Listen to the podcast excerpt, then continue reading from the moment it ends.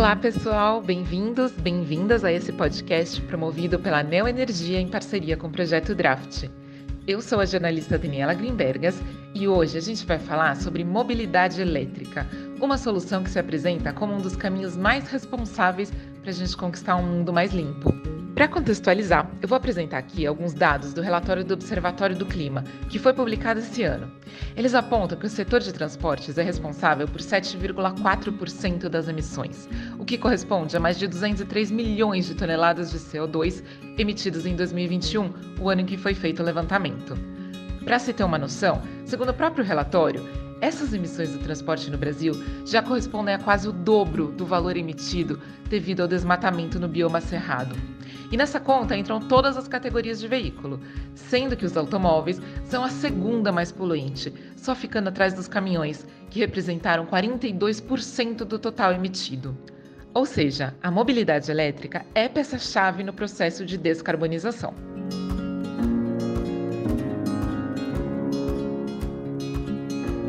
Para falar sobre esse assunto, para esse primeiro episódio, eu convido aqui Luiz Henrique Cruz, que é gerente de mobilidade elétrica na Neo Energia. Luiz Henrique é engenheiro eletricista com MBA em gestão de projetos e mestre em ciências, com ênfase em engenharia elétrica, sistemas de potência e tem vivência de oito anos no segmento de distribuição de energia elétrica, sendo que há quatro atua com projetos de mobilidade elétrica. Seja bem-vindo, Luiz Henrique. Boa tarde, Daniela. É, primeiramente, agradeço né, o convite para a gente conversar um pouquinho né, sobre esse tema né, tão relevante para o desenvolvimento de um ecossistema mais sustentável.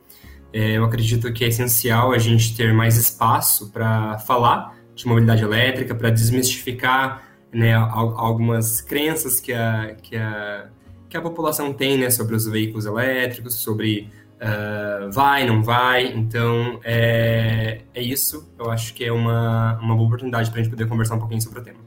Exatamente, Luiz. Bom, também está aqui com a gente a Flávia Consone, que é professora da Unicamp e coordenadora do LEVE, o Laboratório de Estudos do Veículo Elétrico. A Flávia tem graduação em Ciências Sociais pela Universidade Federal de São Carlos, mestrado e doutorado em Política Científica e Tecnológica pela Universidade Estadual de Campinas e pós-doutorado no Departamento de Sociologia da Universidade de São Paulo. Bem-vinda, Flávia. Muito obrigada, Daniela. Bom, obrigada aí pelo convite, pela oportunidade de vir aqui conversar com vocês, dividir esse espaço aqui com o Luiz Henrique.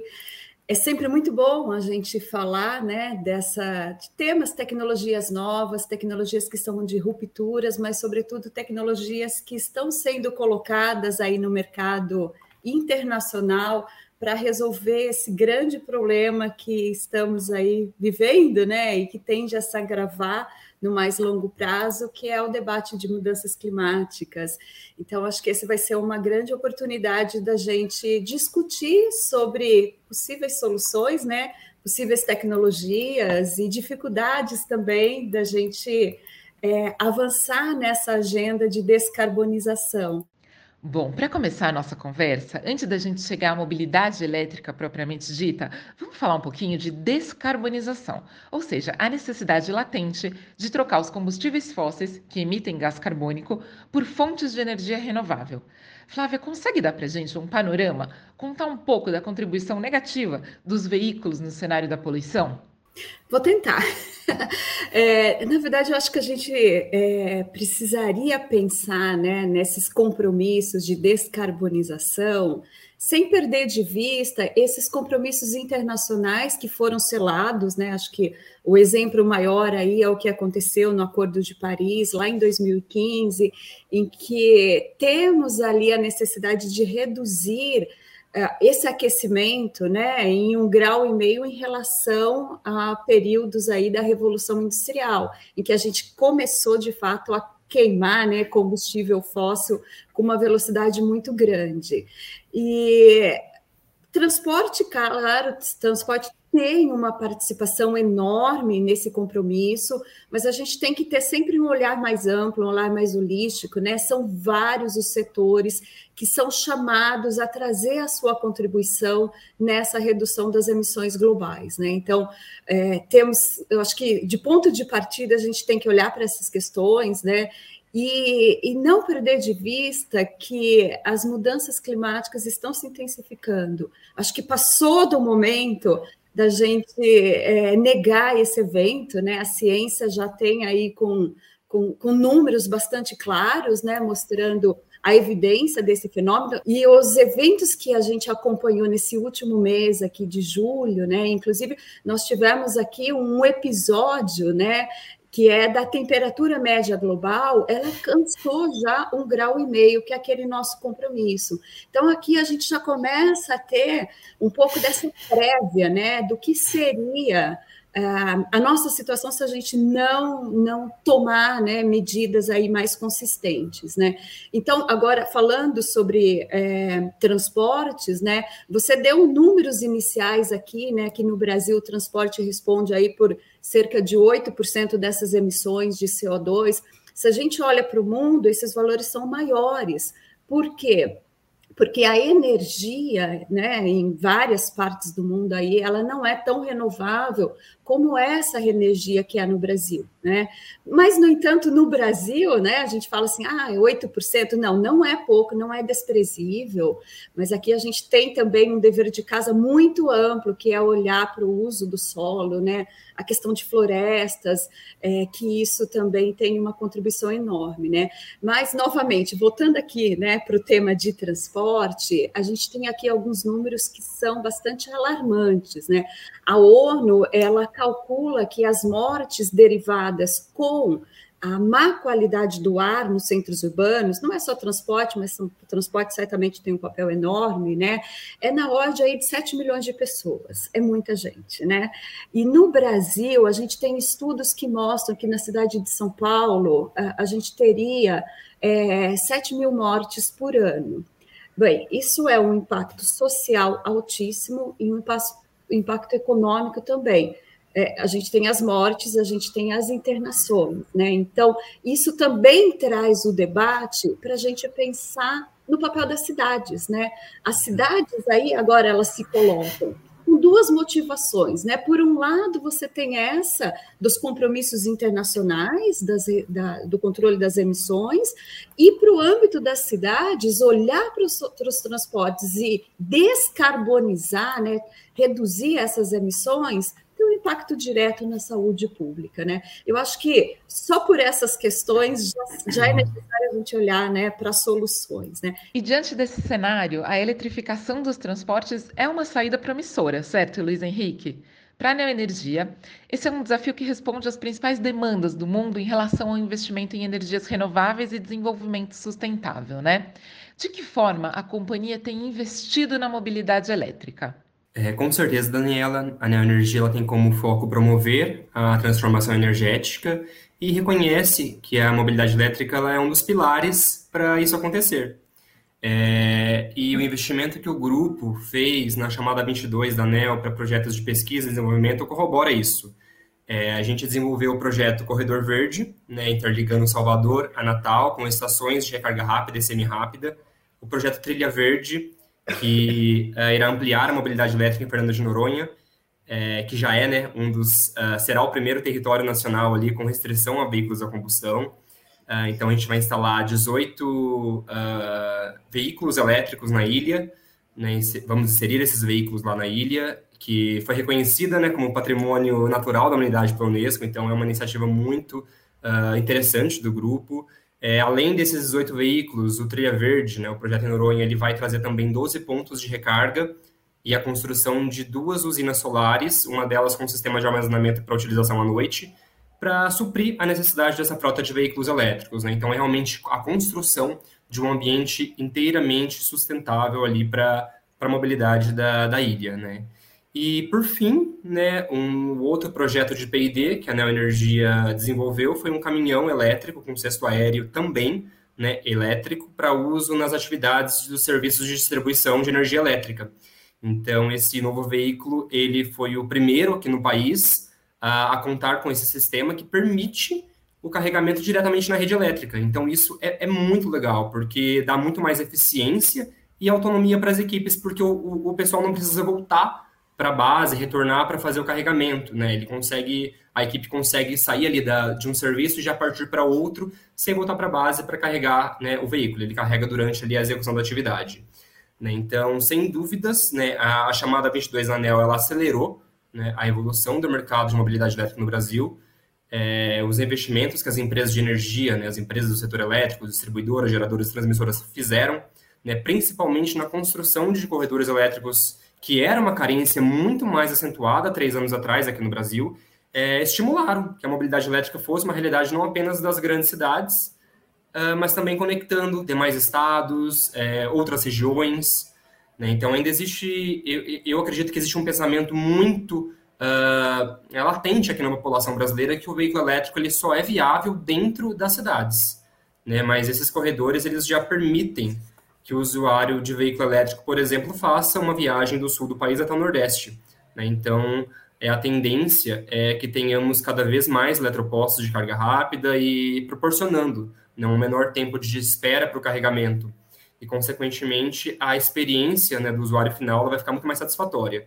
Então, a, a, acho que é isso. Né? Então, eu trabalho já com mobilidade desde 2019 e eu, eu pude perceber que é, de lá para cá a gente cresceu bastante no Brasil. Né? Então, esse é, e a chamada 22 Anel, não sei se a professora Flávia concorda, é, acelerou muito esse mercado, de fato. Né? Então, e a gente espera que é, cresça cada vez mais. Né? Agora a gente não tem mais é, esses é, investimentos de P&D acontecendo, né? já foram feitos, mas a tendência é que esse ecossistema ele continue crescendo, né? que outras empresas né, continuem construindo, criando mais malhas é, eletrificadas e realmente a gente é, para no futuro ter um Brasil 100% eletrificado, 100% conectado. Né? A gente tem ainda algumas regiões do país, alguns estados carentes dessa infra de recarga, e, mas era muito, uh, né, era muito mais deficiente antes da, da, de 19 do que, do que hoje. Luiz Henrique, aproveitando aqui que você citou, conta pra gente um pouco mais a fundo sobre o primeiro corredor de mobilidade elétrica do Nordeste. Claro, Daniela, eu é, acho esse projeto sensacional. É, é, é, um dos maiores corredores elétricos do Brasil, o Corredor Verde. Ele foi o primeiro né, no Nordeste, interligando ali Salvador até Natal, conecta seis capitais né, da região: Salvador, Aracaju, Maceió, Recife, João Pessoa e Natal. Né, e são 70 municípios né, abrangidos pelo Corredor Verde em 1.200 quilômetros de extensão. Né, hoje é, conta com 17 estações de recarga, né, sendo 6 de recarga semi-rápida, com 22 kW. São carregadores que ficam em shoppings em Salvador, Recife e Natal. E 11 estações de recarga rápida até 50 kW em postos rodoviários. Né? Ou seja, né, seis dos nove estados do Nordeste estão conectados pelo Corredor Verde e é, no meu ponto de vista, esse projeto foi fundamental, né, essencial para fomentar, de fato, a mobilidade elétrica na região. Foram muitos investimentos feitos voltados para a região sul e sudeste, nesse eixo, né, ali de uh, Espírito Santo até Rio Grande do Sul. A gente tinha realmente uma, uma carência ali para cima, e a Neo Energia ela apostou na região nordeste, e hoje os usuários eles conseguem viajar pela região toda, né, praticamente através dos nossos carregadores. Então, é, é, o corredor ele realmente foi essencial para acelerar né, o mercado de mobilidade na, na, região Nordeste. A gente ainda tem alguns, alguns, uh, algumas regiões, né, Norte, principalmente, ainda carentes né, de investimentos, de corredores que é, uh, levem esse, façam esse mindset para o cliente final, né? Porque eu acho que é fundamental para o usuário ele é, realmente confiar no ecossistema, ele, ele, ele ter a certeza de que ele vai sair do, com o carro dele e conseguir carregar, fazer uma viagem. Existe ali uma preocupação muito grande, né? Eu vou sair com o meu carro elétrico, mas eu vou ficar, eu vou parar, né? Vai acabar a carga e eu não vou ter onde carregar. Existe isso ainda aqui no Brasil, muito. E a gente precisa desses investimentos, dessa, dessa aceleração, né, principalmente na infra de recarga, para melhorar né, cada vez mais esse pensamento. Eu acho que tem aquela pergunta, né? O que veio primeiro ano, do que veio primeiro, né? O ovo ou a galinha, né? É a mesma coisa para a mobilidade. O que vem primeiro, a infra de recarga ou o carro? E eu acredito que os dois eles venham né, em conjunto, eles cresçam juntos. Ah, com certeza. E é muito animador ver que a gente está no caminho, que a gente está caminhando nesse sentido, né? Agora, Flávia, qual que é o atual cenário brasileiro para o desenvolvimento da mobilidade elétrica? Como é que a gente está? Em que pé que se encontram as nossas políticas públicas? Quais são as projeções para o futuro? Bem, é, a eletrificação, né, a mobilidade elétrica, eu acho que a gente tem que primeiro entender o que, que a gente fala quando a gente está trazendo essa discussão. Né? É, é, comum a gente falar em eletromobilidade elétrica e pensar no carro elétrico, no ônibus elétrico, mas é insuficiente. Né? Quando a gente olha para a mobilidade elétrica, a gente tem que entender que nós estamos falando de todo um ecossistema que ele, de certa forma, não é que ele está tirando a centralidade da montadora de, auto, de, de veículos, mas ele está colocando uma série de outros atores nesse setor, né? Bom, uma prova disso é que hoje a gente está falando que a Neo Energia, né, uma empresa de energia que é importantíssima para viabilizar esse ecossistema. A gente tem o papel né, das, de, de todas as indústrias que atuam na instalação dos eletropostos, né, no, na, na, interface com o usuário. Uh, a gente fala do setor elétrico, que também passa a ter um papel ativo. Mas, no fundo, a gente está falando, né, a mobilidade elétrica ela ainda é, é um conjunto aí de, de atores que encontra resistências no mercado ainda para se colocar, seja pelo custo desses modais, né? O carro, o ônibus, a bicicleta elétrica, quando a gente compara com seus similares, ainda tem um custo mais elevado, seja porque a gente está falando de um artefato que ele vem deslocar outros atores, né? É, são novos agentes aí que estão se colocando nesse mercado e que vão ocupar espaço, né? Então é fundamental como que a gente trabalha com isso, como que a gente faz com que tecnologias que têm essas contribuições, como a gente já disse, né, contribuição social, contribuição ambiental, como que elas ganham espaço? É, é, o papel da política pública. Isso é fundamental em todos os países aqui do mundo em que a mobilidade elétrica está crescendo, tem sido uma realidade. A gente vê por trás um papel forte do poder público, né? Luiz Henrique foi muito feliz aqui quando ele falou do, da chamada 22 da ANEL, né? É, desse PID ANEL, que de fato ele mobilizou aqui o mercado, né? É, não foram, não foi de longe, né, insignificativo o valor de recursos que foi depositado, mas se a gente olhar a transformação que isso está trazendo, né, no ambiente urbano, é, nessa relação com a sociedade, né, trazendo o eletroposto, trazendo a visibilidade, a gente vê como uma política pública ela tem o potencial de dinamizar é, é, esses setores, né? Eu falo por experiência própria que eu também estou em um P&D Anel, né? Em que a gente tem lá na cidade, lá em Campinas, né? Aqui em Campinas, né? Com a CPFL, que aí é, a gente consegue ver mudanças aí no espaço urbano, né? Mas voltando à sua pergunta, Daniela, o que a gente vê de Brasil, né? É, por um lado, é extremamente importante o papel da política pública. Do outro lado, a gente vê que ainda está sendo muito insuficiente no Brasil. É, aqui a gente não vê ainda uma decisão né, é, mais clara sobre o que, que se espera da eletrificação quais as escolhas que vão ser feitas, qual o posicionamento, né? Não é que a gente não tenha política pública, a gente até tem, mas eu sempre digo que acho que a gente falta muito consenso nessa política pública a eletrificação não vai ser a única tecnologia para descarbonização, mas certamente ela vai participar. Então, a gente precisaria ter olhares mais direcionados para ela. Então, é falta de consenso, falta de direcionamento, falta de robustez dessas políticas, também de volume de investimento. Se a gente olha né, a, a, a recursos que estão sendo colocados para países desenvolvidos, né, são, são milhares de dólares aí que estão sendo investidos. Né? Então, eu vejo que é, essa seria assim algumas, algumas primeiras colocações que eu faria, né? Nós precisamos que o país se posicione um pouco mais claro nesse setor, né? Bom, você me perguntou de políticas públicas, né? Eu acho que assim, o P&D Anel de longe, eu concordo totalmente com o Luiz Henrique, acho que ele tem um diferencial aqui e ele veio do setor de energia, né? Da Agência Nacional de Energia. Mas a gente teve outras medidas que são muito significativas. Eu acho que a gente tem que falar de uma que é lá de lá atrás, de mais de 10 anos, que é da Política Nacional de Mobilidade Urbana o que, que essa política ela faz? Né? Primeiro que ela coloca, acho que pela primeira vez em políticas no Brasil, ela tira um pouco daquela centralidade né, do transporte motorizado, do transporte individual, é, em que é, se considera ser aí insustentável, né? E, e coloca peso no transporte público, no transporte, nas tecnologias de baixa emissão.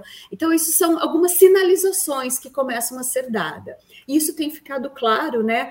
Quando a gente fala em transporte público, como a gente caminha né, para a descarbonização dos ônibus. Né? Mas queria também falar de outras duas. Uma delas é uma resolução da CAMEX também de já tem algum tempo, né? Ela é de 2015, em que ela zera os impostos de importação de veículos elétricos. Só que aí a gente já está em um momento em que essa política ela já tem sido questionada. Né? Vamos continuar com a isenção da importação, né? Ou vamos começar a taxar? Eu, particularmente, acho que é cedo ainda para a gente começar a taxar a importação, porque a gente ainda não consolidou o mercado interno, né? Mas, enfim, essa discussão é colocada. E quando ela é colocada, o que eu falei no início, ela está trazendo instabilidade, né? Porque você, quanto um ator, né? Um, um, empreendedor do setor, você fica assim, bom, eu não sei o que vai acontecer ao amanhã, né? Então já tem essa insegurança. E por fim, eu queria falar também de uma outra normativa, que é a resolução da ANEL também. Ela é de a, a primeira edição dela, né? Foi a resolução de 2018 é, é, 819 e que agora ela foi é, legitimada pela normativa 1000 da ANEL, em que ela regulamenta a comercialização da energia. Isso também gerava muita insegurança no mercado, porque quem pode vender energia aqui, o Luiz Henrique pode falar muito melhor do que eu, né? São as empresas do setor de energia, e isso dava também insegurança de como comercializar essa energia. A partir dessa regulação, a energia ela passa a ser entendida como um serviço. E quando ela é um serviço, ela abre espaço para novos empreendedores. Ainda tem dúvidas aí, a gente ainda não sabe direito como que são as, os impostos, né? Se é ICMS, ISS, mas enfim, eu acho que o primeiro passo já foi dado. Excelente, fica bem claro aqui o nosso cenário, né? Bom, nosso tempo está se esgotando, mas a discussão sobre o tema é longa, é densa, então a gente dividiu esse podcast em dois episódios. Nesse primeiro, a gente conseguiu entender a importância de descarbonizar e como a mobilidade elétrica vai nos ajudar a chegar até lá. No próximo episódio, a gente vai falar dos cases de sucesso de países que têm políticas bem estruturadas de eletrificação. Vamos falar de oportunidades para o Brasil, do que a gente já tem caminhando por aqui, dos desafios e das perspectivas para a gente realmente chegar à descarbonização com a mobilidade elétrica. Não perca! Até o próximo episódio!